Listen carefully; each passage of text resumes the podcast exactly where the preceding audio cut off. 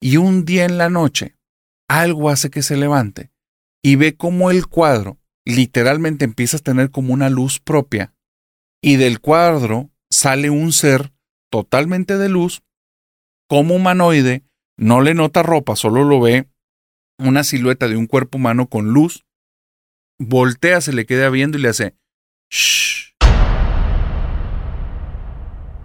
Y que él había muerto en 1930 y tantos, pero que habían trasladado su cuerpo a una zona cercana donde estaban ahí actualmente y que el cuate que era velador del cementerio había utilizado sus huesos para hacer un tipo de pócima y embrujar a la señora.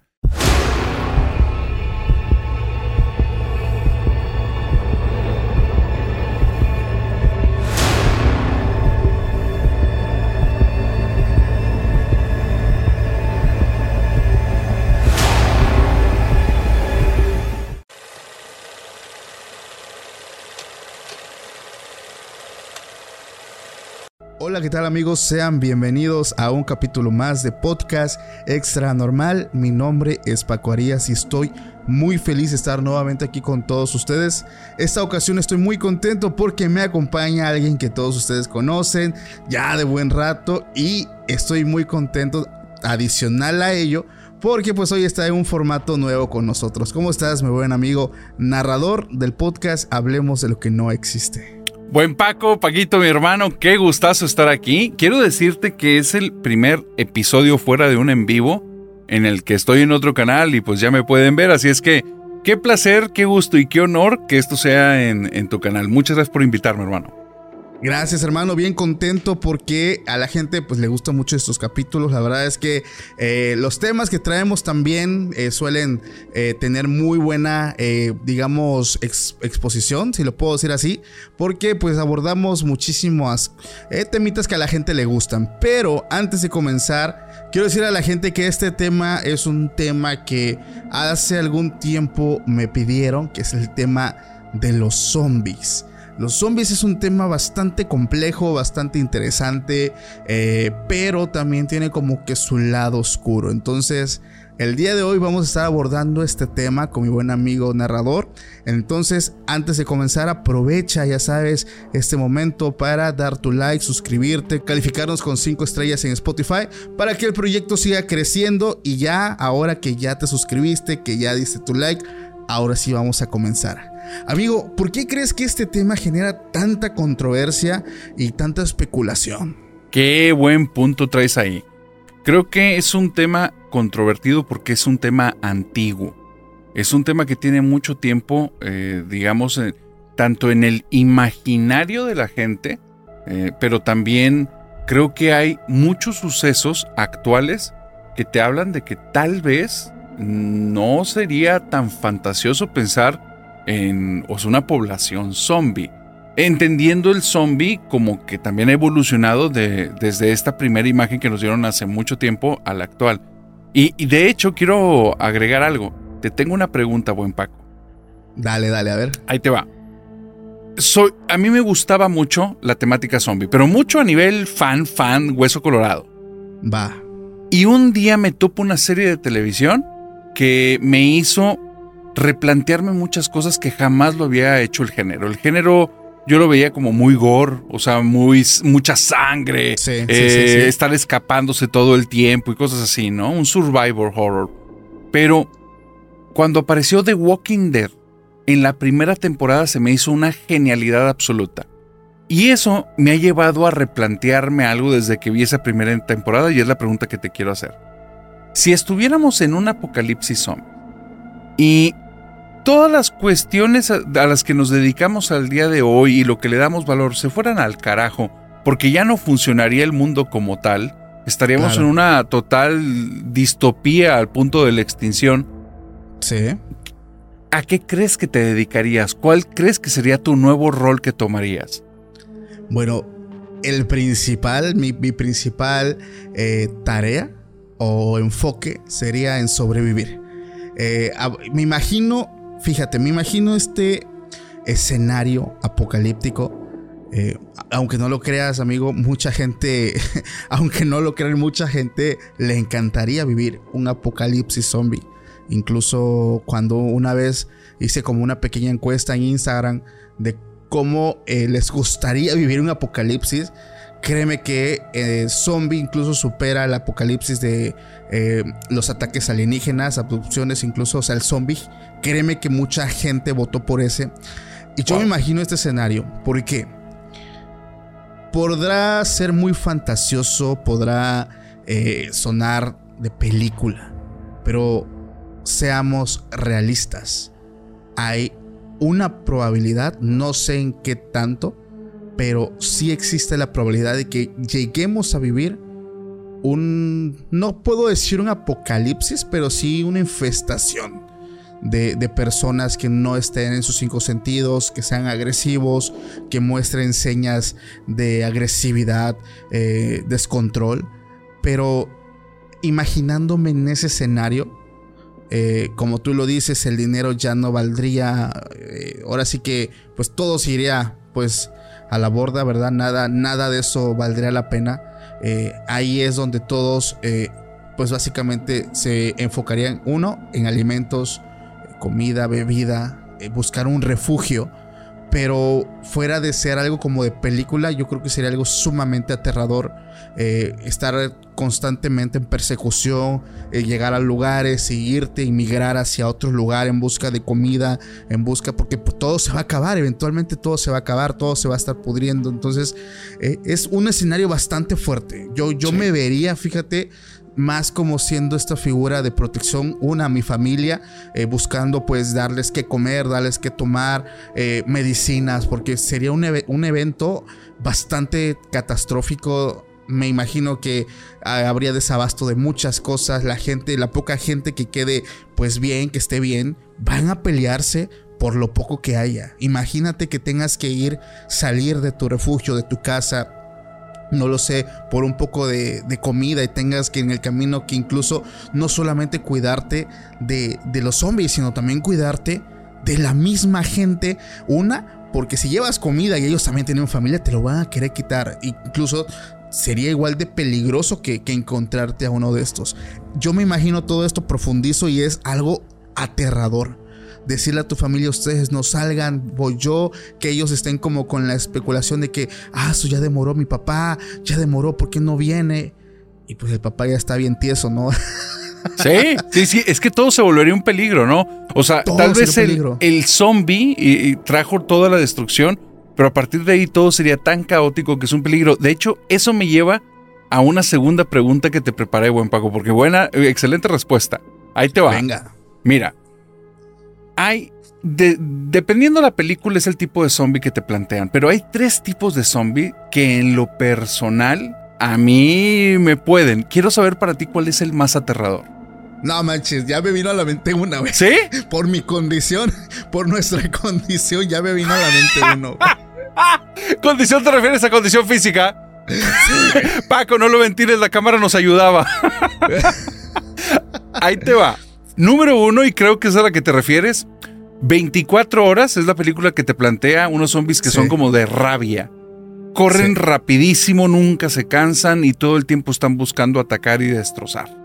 Fuerza sobrehumana incluso. Totalmente, totalmente. Y es, y es un nivel como de... Como si trajeran la adrenalina a tope todo el tiempo y a la N, ¿no?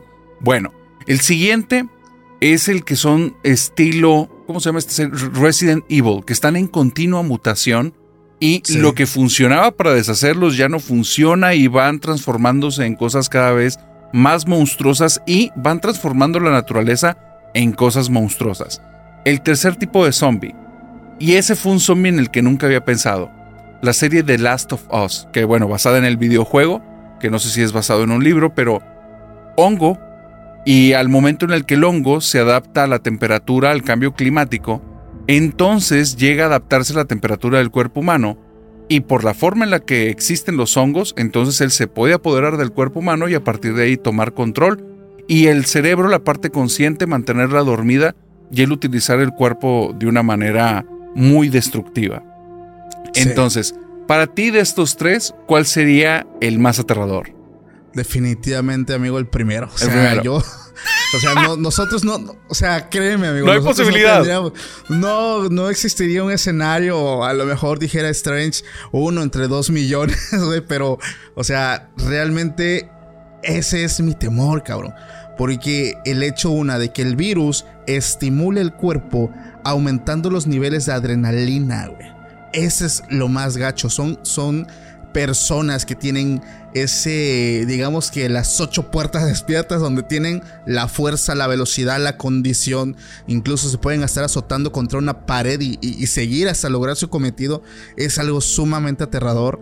Eh, yo creo que es, o sea, definitivamente, seguido de los, los, los que van mutando y se van convirtiendo eventualmente en, en monstruos, ya deformes, ya con ciertas características, pero definitivamente me quedo con el primero. ¿Tú con cuál te quedas? Wow. Para mí el más aterrador es el de The Last of Us. Este, pero por algo. De todos se me hizo el más real. O sea, el más posible que si realmente Sí. hubiera un, o sea, un organismo vivo que puede tomar el po- posesionamiento del cuerpo y hacer lo que quiera con él, tal vez sí serían los hongos. Y eh, está, si los que no han visto la serie, los primeros cinco minutos es donde te detona esta visión de futuro y a mí me resultó aterradora. Y el hecho de que vas a seguir vivo, simplemente no estás consciente de lo que realmente está pasando y sigues vivo. En los otros me da la impresión que pierdes completa conciencia y es otro ser. Es nada más un De hecho. cascarón que está lleno de adrenalina, ¿no? Entonces, el hecho de pensar que de repente pudieras tomar conciencia y ves en lo que te has transformado, se me hace algo espantoso. De ahí, Oye, dime, sí, sí, sí. Mira, estaba un cuarto que Ajá. no has contemplado. ¿cuál? Un cuarto que no tiene que ver con un virus. ¿Viste Rec 2? la Uy, uy, uy. Te Por favor. faltó ese. Tienes Te razón. faltó ese. Está. eh, eh, eso ya es llevado al ámbito paranormal. Sí. Personas que actúan violentamente. eh, pero son personas que realmente hablamos de una posesión demoníaca. O sea, fuertísimo, hermano. A mí esa película la vi de chavillo y me traumó cañón, güey. ¿A ti no? Igual, fíjate que vi la primera y no me gustó mucho. Cuando fui a ver la segunda y le dieron este giro de trama, en la que ya no es propiamente un zombie, sino que es un poseído, Sí. me, me- me voló la cabeza y dije, esto sí me da miedo, porque yo creo en eso. Entonces, Claro. eh, igual, te- eh, tienes razón, tienes razón, eso no lo había contemplado. Pero llevando eso, amigo, a, a la vida real, vamos a, a tocar algunos puntos que se me hacen bastante interesantes. Incluso por ahí eh, me topé con, con que la Biblia también habla de esto. Suena interesante. De zombies. De, o sea, no, no maneja la terminología muertos vivientes o zombie, pero te da una descripción bastante, bastante asemejada a lo que nosotros conocemos como zombies. A ver, Pero venga. antes de eso, eh, quiero dar un contexto para que entendamos todo esto. Ahorita hay en Estados Unidos un, un detalle. La gente ya sabe de lo que voy a hablar. No puedo mencionar el nombre de, pues, de la sustancia, ¿no? Pero hablamos de una sustancia, mm, vamos a ponerlo así, una sustancia ilícita eh, contra la ley que vuelve a los hombres, a las mujeres, como si fueran zombies. De hecho, hay muchos videos en internet donde la gente eh, o, personas que se dedican a blog y llevar videos a internet llegan a estos barrios donde la gente, eh, pues desgraciadamente y tristemente, está como si fueran muertos vivientes. O sea, están en un trance, están como que en el viaje, pero actúan, se mueven. O sea, realmente como si fueran zombies.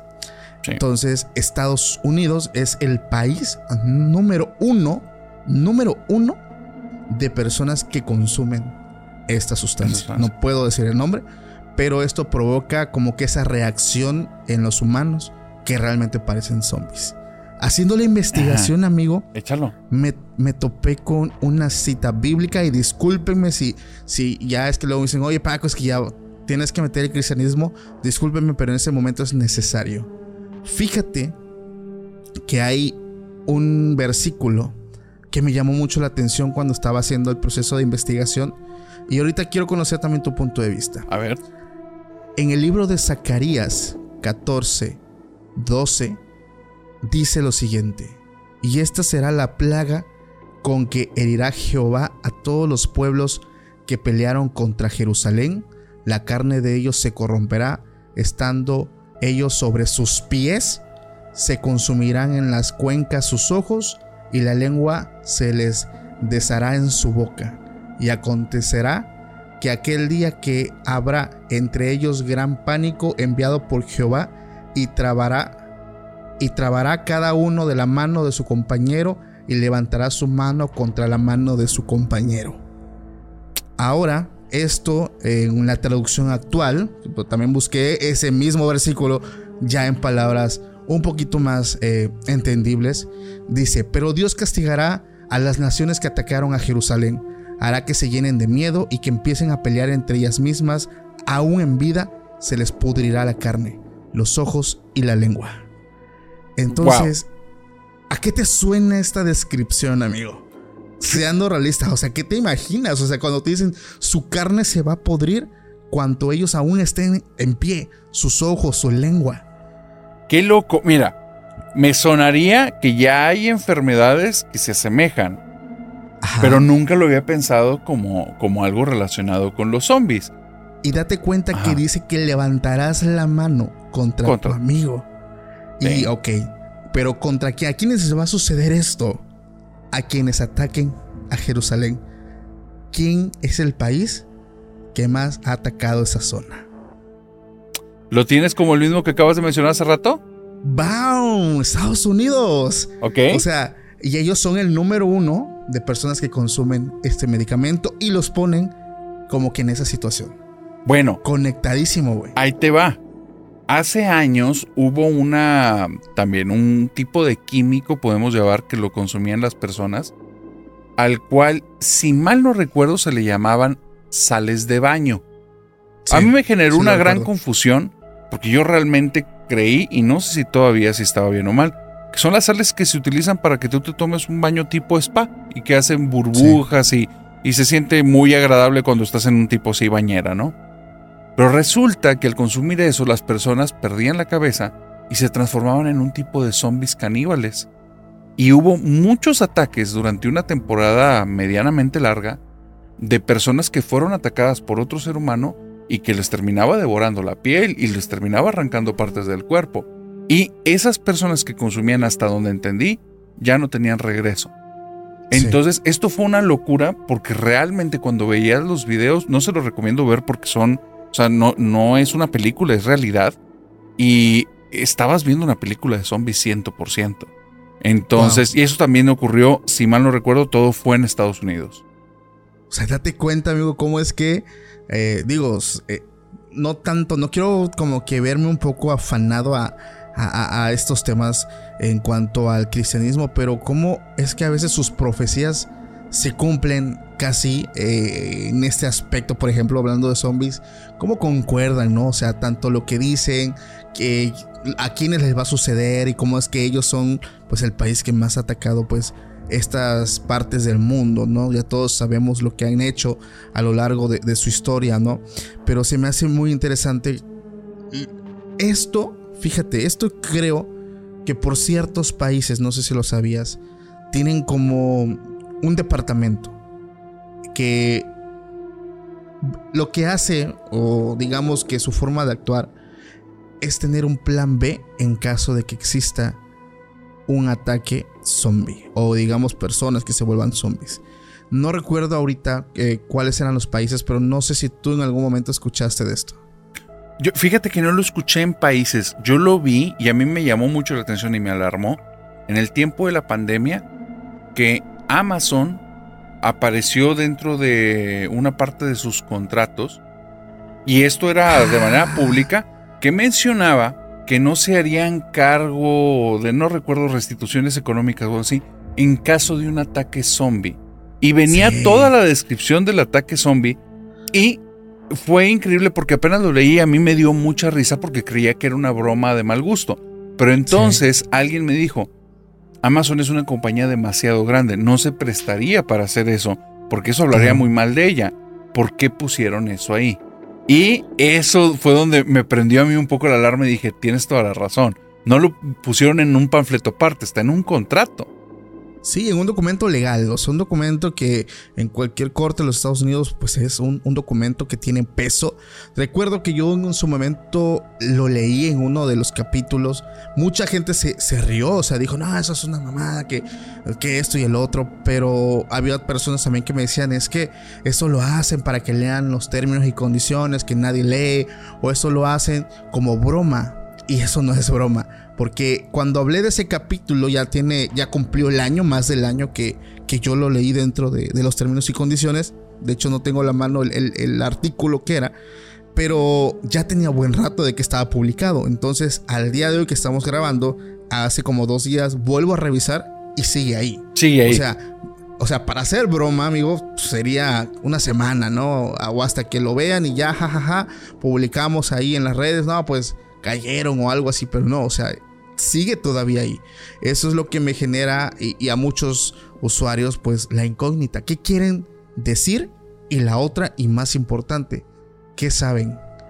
Porque hablamos que es una, que es una empresa eh, pues digamos de las más de las más poderosas, de las más grandes en, en todo el mundo. Entonces la pregunta no es qué hace ahí, es por qué lo pusieron.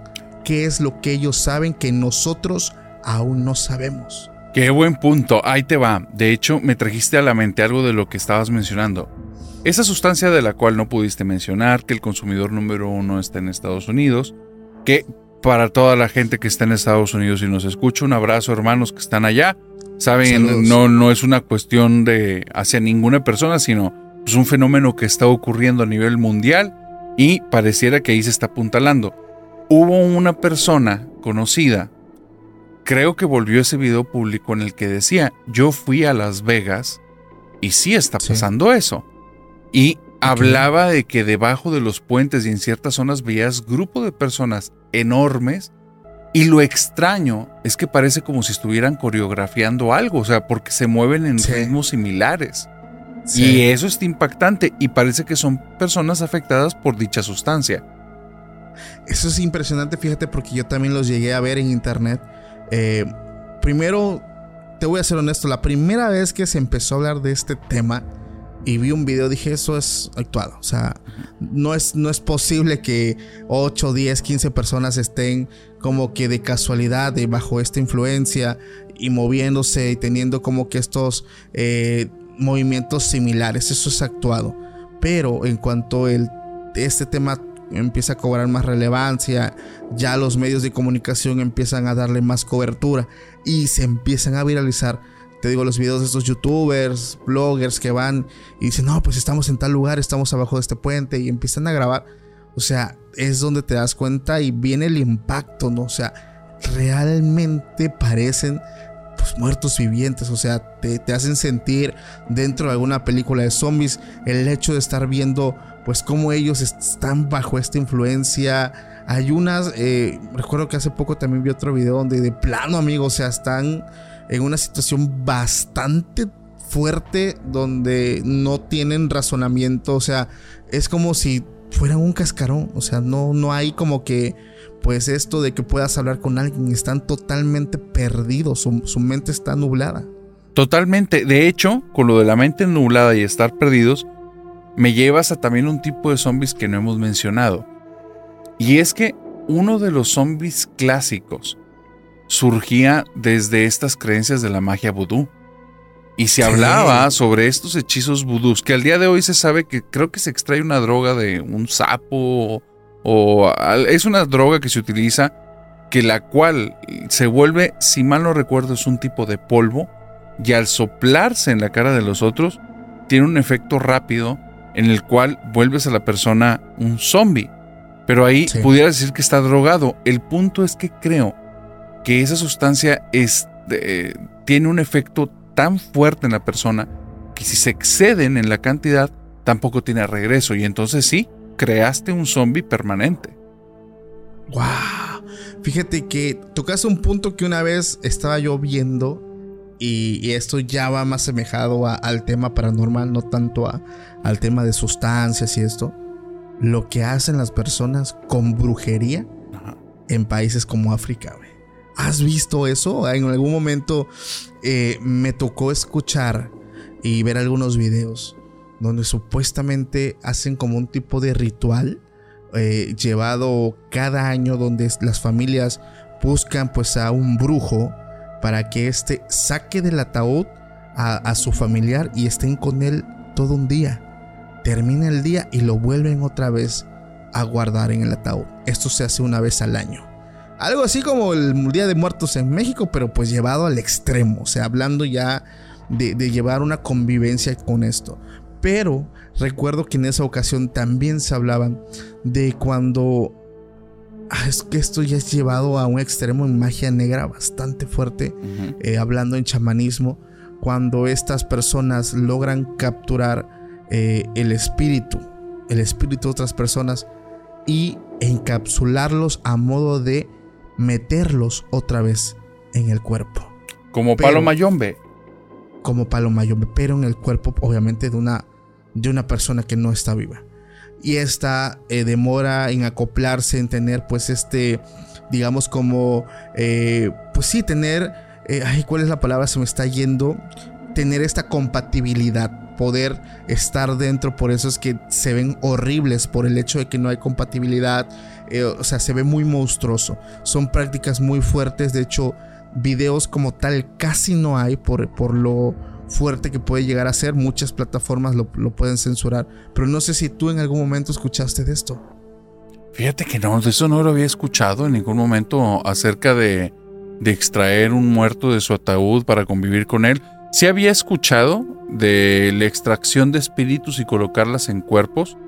Y ya, ya he escuchado historias de inclusive de exorcismos hay una historia muy fuerte del padre Amor en la que una hablan de una señora que la señora tiene un, un, espíritu, está poseída, va con él, él la ve, es una persona normal, empiezan a platicar normal, pero donde empieza el ritual del exorcismo se cambia por completo, los ojos se ponen blancos, eh, cambia su voz y al momento de estar se manifiesta, pero aquí viene lo interesante, no estaba poseída por un demonio al momento de hablar con la entidad, la entidad se presenta como, le voy a inventar un nombre, como Adán, y Adán dice que él venía de un país mm, lejano Italia y que él había muerto en 1930 y tantos, pero que habían trasladado su cuerpo a una zona cercana donde estaban ahí actualmente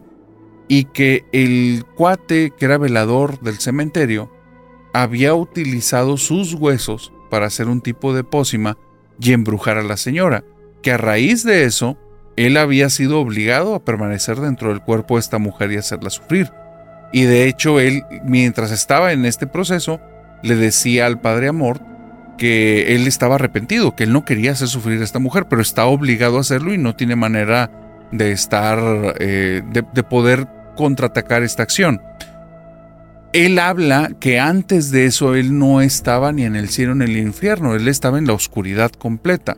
Y Amor dice, se parece mucho al Seol judío. Entonces, al parecer, este espíritu en vida tenía creencias del, tipo semita, del tipo judío. Bueno, el Padre Amor dice que eso ya le había ocurrido en varias ocasiones y que por lo general, conforme avanza el exorcismo y van pasando los exorcismos, porque hay que saber que no es uno, sino muchos, la, la, persona va manifestando o el espíritu se va manifestando y finalmente revela su identidad, que por lo general termina siendo un, ángel caído. En este caso no. En este caso fue avanzando el exorcismo y en ningún momento cambió, pedía perdón, le decía que por favor lo ayudaran a, a salir de ahí y a no causarle daño a la mujer. Y continuaron los exorcismos hasta que un día él dijo la fecha exacta en la que terminaba el conjuro y en la cual él se iría. Ese día se fue, la mujer descansó y antes de irse dijo, dígale por favor a la dueña de este cuerpo que si yo llego al cielo estaré rezando por ella todo el tiempo, que me perdone, nunca fue mi intención. Y, el Padre Amor dice, es el único caso que he tenido así, en el que yo llego a creer que si era el, espíritu de una persona que lo obligaron a estar en el cuerpo de una persona, en este caso viva, por medio de un hechizo. No inventes. Fíjate que, bueno, tal vez nos desviamos un poquito, pero recordé ahorita un caso del padre Fortea, donde le toca estar con una mujer que su exnovio o su expareja, por medio de un conjuro, provoca una posesión para ella. Y hablamos de uno de los casos de posesión, pues más fuertes, más, más complicados, porque aquí llegó, eh, durante este proceso, esta mujer llegó a levitar. O sea, algo que créeme que solo lo podemos ver en películas, eh, en el cine, eh, algo increíble. Pero cuando se hacen estos exorcismos, como lo decías ahorita, amigo, donde el ser que está, pues digamos, tomando la posesión de la persona es un ángel caído, hablando de un, de un demonio bastante fuerte, pueden llegar a suceder casos muy, muy fuertes. Me, también me acabo de acordar de una, eh, un caso que me llegó. Eh, yo creo, bueno, no sé qué sea, si es posesión, qué es lo que es, pero quiero contártelo porque eh, está, está impresionante. Esto me lo manda un excomandante de la policía. él trabajaba como policía en la Huasteca Potosina. Él me cuenta que esto ocurre en el 2019 cuando comenzaba apenas la pandemia. Dice que fueron muchos momentos de tensión social en ese entonces, porque pues él y todo su grupo de, policías intentaban controlar a la gente, pues permitiendo que no se propagara más pues este virus, ¿no? Llevando la sana distancia, evitando fiestas, eh, pero pues me dice hasta cierto punto todos nuestros intentos eran inútiles, pues las personas seguían como si nada.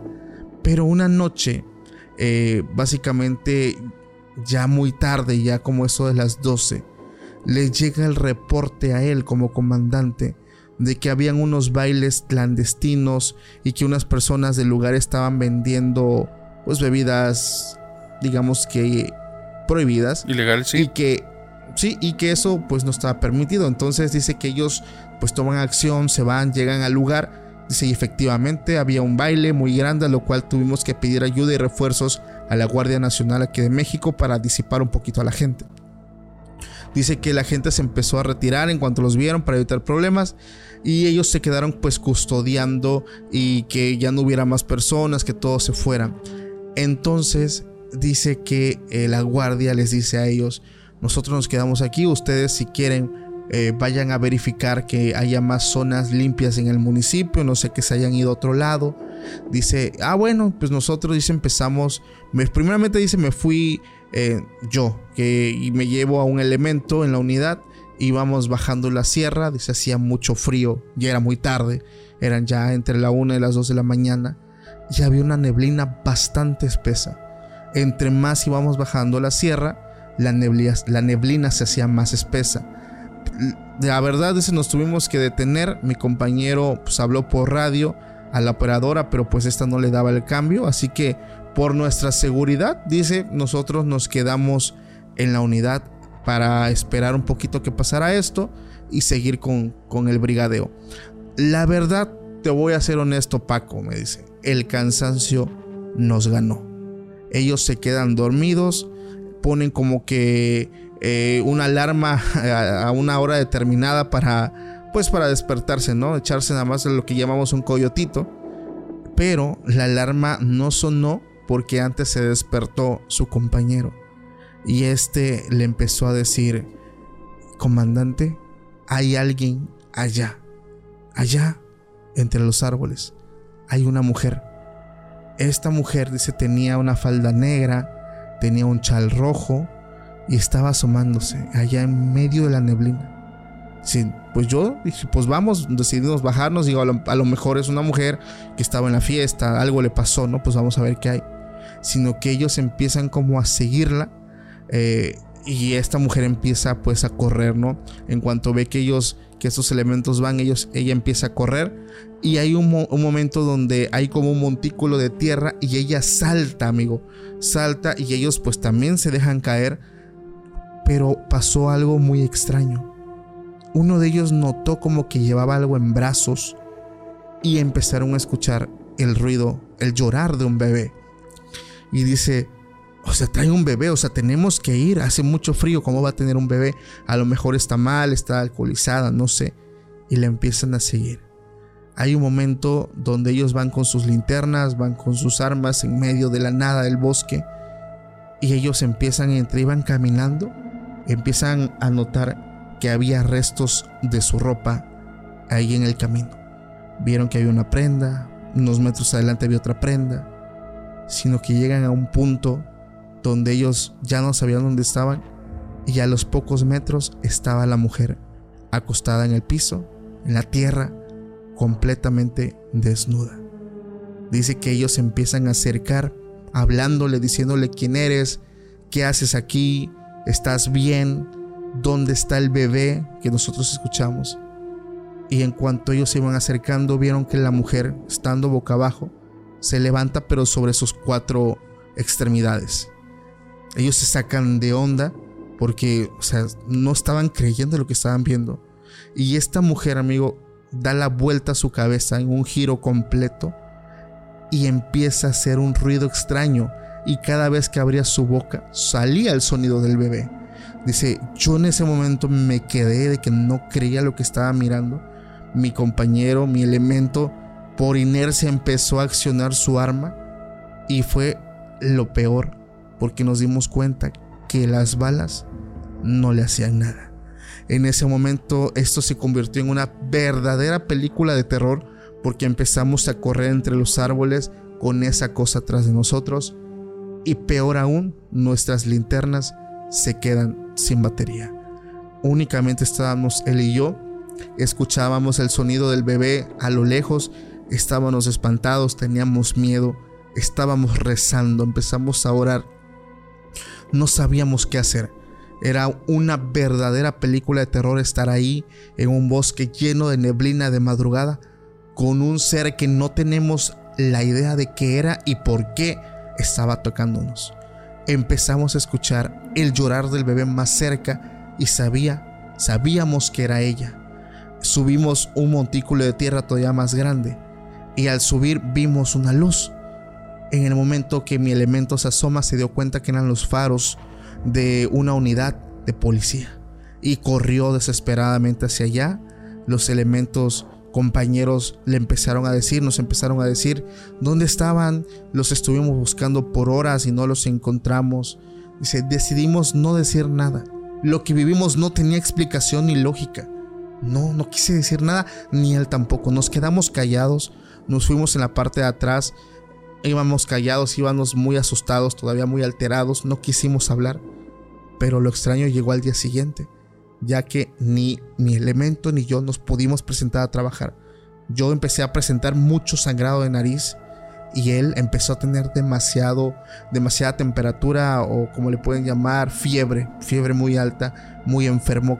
Eh, van al médico, no detectan nada, no es como que resfriado o algo, no, o sea, no hay explicación de sus síntomas. Poco a poco se les fue pasando como a la semana, pero se sentían muy débiles, muy cansados y esa experiencia pues decide enviármela. Yo me impacto cuando la leo porque realmente la imagino esa, imagínate la escena de estar ahí, en medio de la nada, tu arma no te sirve, no hay luz y solamente te guías por la luz pues de la luna, ¿no? O sea, estando en medio de un bosque lleno de neblinas y una entidad está ahí contigo. Tú no sabes dónde está, pero ella sí sabe dónde tú estás. Wow. ¿Cómo ves? Wow. Qué horrible situación. El si ya de por sí los relatos de terror vueltos en la vida real no son nada agradables, transformarlo verdaderamente en una película de terror survivor y verte inmiscuido en algo así, yo creo que es sumamente traumático. Después, lo que les pasa al día siguiente, para mí es un espantoso remate, ¿no? Porque todavía no termina el terror ahí. Algo continúa. ¿No sabes si al día de hoy están bien, ya en cuestión de salud? Están bien, a lo que me dicen en el correo que él ya le faltaba poco, ya era una persona grande, o sea, ya le faltaba poco para dejar de trabajar. Obviamente su elemento sigue trabajando, decidieron no contar nada. Pero tú por qué piensas, amigo, que se llegaron a enfermar? ¿Por qué? Yo en su momento escuché algo del mal aire, pero ¿tú sabes algo acerca de esto?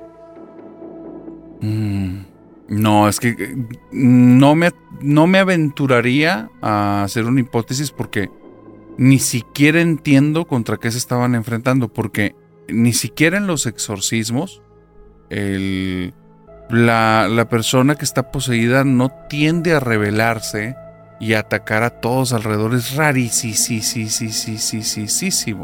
Sobre todo que las balas no le hacían nada. Que eso parece, eso ya lo he escuchado mucho en actos de brujería. Pero, pero estás hablando que el, existe una historia, creo que en algún momento te la conté, de esta historia está en internet, no recuerdo exactamente en qué canal la escuché, que hablaban sobre el relato de unos militares y estos militares están en medio de una selva. En esa selva les han dicho que hay un grupo de malhechores que han estado afectando a muchas personas con sus sembradíos y los han desaparecido. Entonces ya es algo de gravedad y estos militares se adentran. La historia la cuenta uno de los militares, es el que la envía, y dice que se topan de repente en una emboscada con niños. Los niños están armados y entonces ellos no les queda de otra más que disparar. Y se dan cuenta que los niños al final del día no tienen un entrenamiento militar, ellos sí. Claro. Disparan y las balas no les dan. Pero llega un momento en el que están disparando a fuego abierto y las balas no le están dando a ninguno y ya lo notaron todos y entonces los militares empiezan a reagrupar porque ya van dos heridos y va una baja. Entonces se dan cuenta que esto no es cualquier cosa. Los niños se, se quitan del lugar y ellos entonces empiezan ya con una cuestión, digamos, más armada y entendiendo que se estaban topando con algo fuerte. Ahora ellos son los que les arman las emboscadas y empiezan a cazarlos y los empiezan a desaparecer hasta que un día, ya siendo menos militares y estando viviendo esa pesadilla, alguien se presenta con ellos en una noche y les dice quién está al frente de la guardia, quién está al frente de ustedes. Mañana lo quiero ver en tal zona, no vengan armados. Este es un cese al fuego.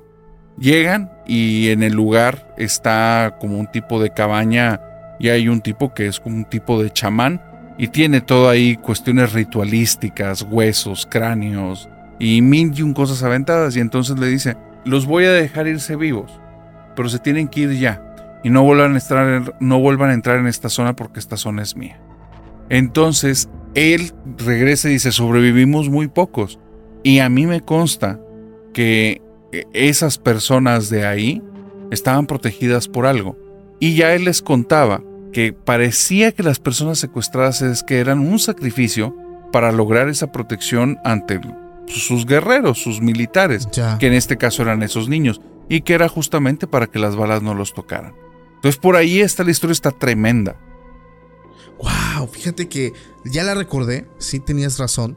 Creo que había algo que decías que de tal hora a tal hora eh, ellos podían estar como si nada y después de tal hora ya este, eran vulnerables. Ya más o menos como que... Creo que por eso, por eso, sí, porque ahorita que le estaba contando, yo no me acuerdo por qué huyeron los niños si ya los tenían emboscados a los militares. Y creo que era eso, tenían un tiempo nada más. Sí, tenían un tiempo, pero esto ya es llevándolo al ámbito esotérico, al, tema de la brujería, llevando conjuros, pero tocando un poco el tema y, tratando de indagar un poco en la, anécdota que me mandan. Este tipo de entidad yo la veo no como una persona, no lo veo como una persona también llevada al ámbito de la brujería, siendo que las balas, porque realmente las balas sí tocaban su cuerpo, pero no le hacían nada es como si le dispararas a la nada. Hablamos entonces de energía, hablamos de algo que no está vivo, sino que se está manifestando al punto de que puedes verlo, puedes escucharlo, pero no puedes tocarlo. Entonces, la duda es, ¿esto se encontrará en ese lugar o simplemente hay entidades que están, no sé, en algún momento del cosmos, están moviendo entre nosotros y a veces nos toca la mala fortuna de toparnos con ellos. A lo mejor es un mal momento, digo, ellos estaban en un lugar solos, en la sierra, y fue un mal momento, o eso ya estaba ahí, pues, habita ese lugar. Bueno, desde el momento en el que tenía ropas de mujeres y se las fue despojando, a mí me habla que ya está en la zona. Ya, conoce, ya de alguna manera se está camuflajeando. No lo había visto así, fíjate, pero está impresionante cómo estas anécdotas, recuerdo que cuando me llega esa anécdota, la estaba yo leyendo de noche. Tómala. y ya cuando llegué, ya cuando llegué a la parte de, no, pues es que ya se nos apagan las lámparas, dije, ¡ah, la vida! Sí, oye. es impresionante. Eso es tremendo, porque si nos vamos años atrás, la tecnología de hace 20 años y más para atrás estaba peor. Si mal no recuerdo, las lámparas, las lámparas eran muy frágiles. Los focos que tenían tenían un tipo de... Mm, un filamento que con el simple hecho de meterle un golpe y que resonara lo podías reventar y ya. Entonces, el filamento también eh, y la, los pivotes o bueno, las zonas donde hacía contacto con las baterías tenía mucho juego y tú podías estar moviendo estas lámparas que las clásicas eran unas de color plateado con un botón grande y estas sí, las recuerdas. Bueno, si tú las movías así, la lámpara tú veías que empezaba a parpadear. A mí una suscriptora me mandó hace tiempo una historia en la que me decía es que cuando he escuchado el podcast de Paco y tu podcast, en ciertos episodios que se sienten muy cargados, las lámparas de mi cuarto comienzan a parpadear. Le dije, bueno, eso no te preocupes porque tiene que ver con la conexión que llevan a la luz. Y me dice, no, estas lámparas son de foco LED, de microsfocos LED, de estos que son muchos a la vez. Dice, y son de batería integrada, no están conectadas a nada. Wow, y dice, no es variación de voltaje. No hay variación de voltaje. Y en el momento en el que yo detengo su episodio, regresan a la normalidad. Pongo play en tu episodio, empiezan a variar. Dice, y lo he intentado sacando el celular del cuarto y siguen parpadeando. Cambio a otro video para ver si no es la señal Wi-Fi o algo así o el sonido. Y en los otros videos no ocurre nada. Dice, me da la impresión que es algo como si estuvieran muy cargados sus videos de algún tipo de energía y sabemos que en las situaciones paranormales, en muchos casos, no en todos, existen efectos electromagnéticos. Sí, de hecho, sí me he dado cuenta, digo honestamente, cuando estoy grabando y me doy cuenta que un capítulo está muy pesado, a veces digo, a ver cuántas personas me dicen algo, dicho y hecho, hermano. O sea, luego empiezan a poner, no, ese capítulo estaba acá y se cerró mi ventana o vi pasar algo. Pero una vez también recuerdo que una persona, un camionero, me escribió diciéndome que se le estaba haciendo muy fuerte y el camión en plena cumbre se le estaba apagando. Así. ¿Ah, o sea, dice, yo, yo descargué el capítulo, dice, lo fui escuchando, porque pues obviamente pues no hay conexión. Pero el camión se me iba apagando. Solamente tuve que pausar el video, lo tuve que quitar y fue que yo pude continuar. Pero tú, ¿qué recomendación le das a las víctimas del podcast? Fíjate que a las víctimas del podcast yo les doy... Ah, bueno, hoy hablé de eso. Hoy, para si se quieren ir al canal de Crónicas del Narrador, hablé directamente sobre este fenómeno ya de manera abierta. Yo tengo varias creencias. Número uno, que revisen si es la primera vez que viven un fenómeno paranormal. Muchas personas me ha tocado que no es así. Ya viven un montón de fenómenos y ahora coincide en que vivieron uno escuchándonos. Para los que viven una única ocasión este tipo de situaciones, pues nada más no le den mucha importancia. Yo creo que tienes que hacer algo si persiste. Y si persiste es muy sencillo. Depende qué es lo que esté ocurriendo. Recomendación número uno, jamás interactúes si es algo que busca tener contacto contigo. No importa que sea, no interactúes. ¿Por qué? Primero por tu salud mental. O sea, no te conviene que eso vaya escalando de ninguna manera. Pero segundo, cuando las entidades espirituales intentan contactar con alguien, raras veces, raras veces, me ha tocado que sean buenas. Normalmente son entidades que están como colapsadas, suspendidas y que de alguna manera quieren tener contacto. Y una vez que tienen contacto, no dejan tranquila a la persona. Entonces, no contactes. Intenta hacer como si no te escucharan, como si no lo hubieras visto. Dos, si es porque lo estás escuchando, detén la escucha.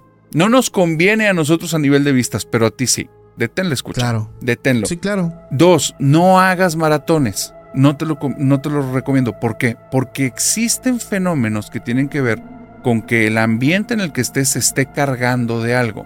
Y si estás haciendo maratones y te están haciendo generar una emoción, Tal vez es tu emoción la que está sobrecargando el lugar. No hagas maratones tan largos si te ha ocurrido esto.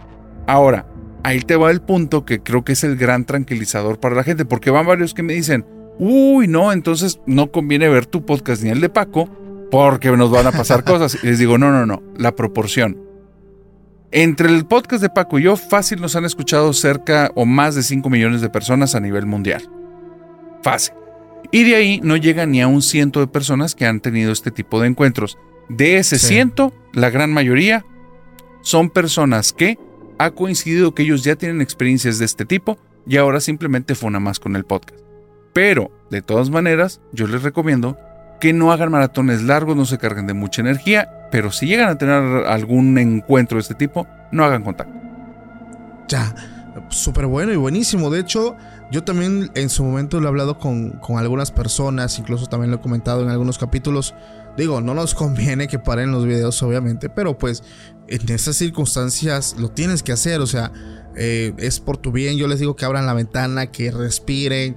Totalmente. Que se muevan. Que se muevan. ¿Para qué? Para, sí, que se muevan. ¿Por qué? Porque a veces digo, de por sí, hay, a veces hay lugares. Por ejemplo, a veces también es coincidencia. Como tú lo dices, ya la persona está viviendo algo. Ya está pasando algo y, y, pues es coincidencia que mientras está viendo el capítulo, eso se da otra vez. Entonces no es como que sea por el capítulo, sino que es porque iba a pasar eso, ¿no?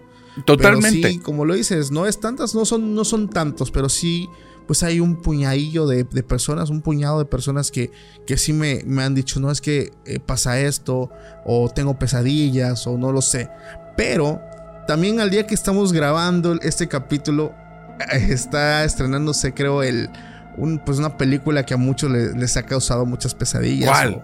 O, o, promete ser pesadilla. La monja, amigo. Uf, La monja 2, ¿verdad? La Monja 2, ¿ya la viste? Fíjate que la chica Interesting la invitaron a ir al estreno. Saludos a la chica Interesting. A la buena Yadira. Y no, pero la quiero ver porque ella dijo que estaba, entendí que estaba buena. ¿Tú ya la viste? No, no la he podido ver, pero ya algunos amigos fueron. Este, sí, la verdad me dijeron que sí estaba bastante buena, que sí valía la pena ir.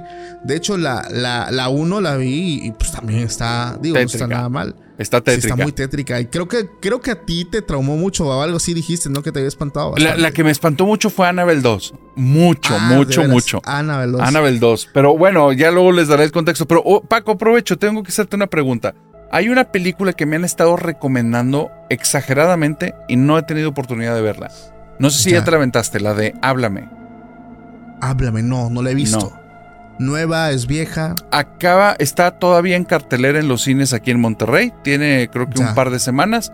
Y dicen que la propuesta que trae es otra forma de abordar el terror que es sumamente aterradora. Ya, o sea, es un, digamos, un estilo, un formato nuevo. Nuevo. Ah, es lo que entendí. Que es, o sea, lo que estás viendo ahí, sí, es un formato nuevo, exactamente. Entonces, que no te puedes esperar. Dime. Sí, es que hay varios formatos que, debo decirlo, son muy repetitivos. Demasiado repetitivos. un tipo con problemas, poseído, fantasma, persiguiendo un grupo de jóvenes. Los jóvenes se van al campamento, algunos se van y cachondean y son los primeros que se echan. O sea, es un formato como que si algunos comparten, entonces si me estás diciendo que es una película que está muy diferente a este formato o el formato que ellos se van grabando tipo blog. O sea, ya es algo nuevo. Digo, me interesa bastante. Vamos a ver. Me interesa mucho. Vamos a ver, vamos a ver. Yo me la quiero aventar si tengo oportunidad esta semana y ahí te comento qué tal estuvo. Háblame se llama. Háblame, háblame. Para la gente que nos está escuchando, si ya la vieron, comenten aquí. Eh, dejen en los comentarios. recomendado? Es correcto. ¿Qué tanto la recomiendan?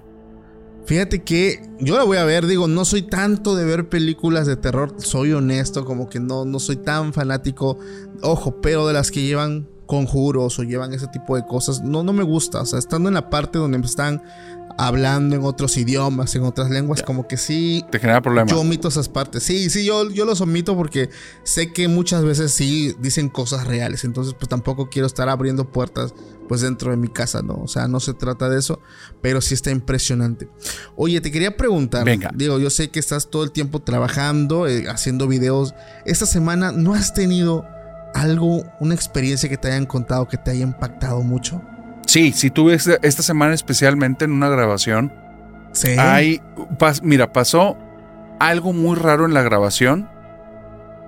No quiero decir paranormal, pero sí estuvo raro. Sí estuvo, sí estuvo extraño. Y la anécdota que me contaron se me hizo muy impactante.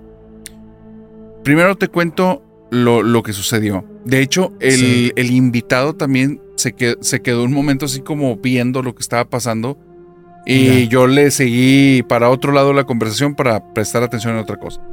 Fue algo muy extraño.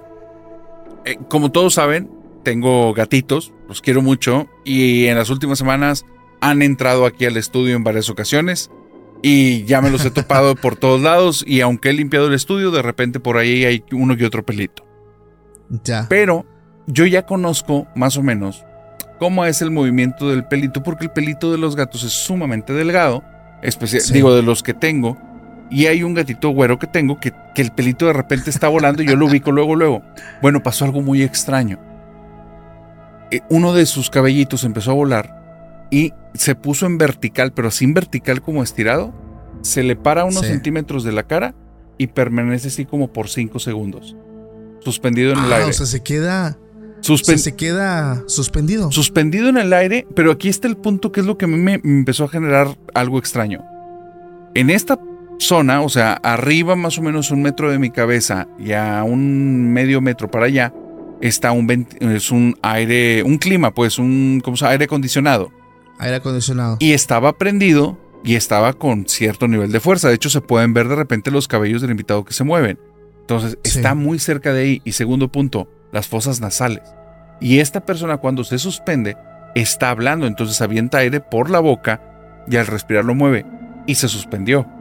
Y eso se me hizo muy extraño porque cualquier movimiento de aire, realmente cualquier fuente de aire, mueve los cabellos tan delgaditos. Entonces, él está hablando y ve dónde se suspende mientras está hablando y voltea y se le queda viendo así y voltea y se me queda viendo y ya, mando la conversación por otra parte para olvidarnos, ¿no? Pero eso sí se me hizo muy raro. ¿Por qué? Porque había visto algo así, que no sé si es truqueado o no, en los videos de Abril Sandoval.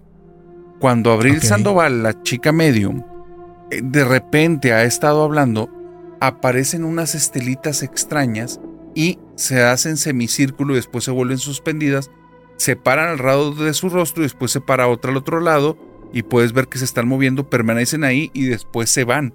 Es muy raro porque por más que le doy vueltas, es la única forma en la que eso pudiera ser es que una persona esté arriba con unos hilos.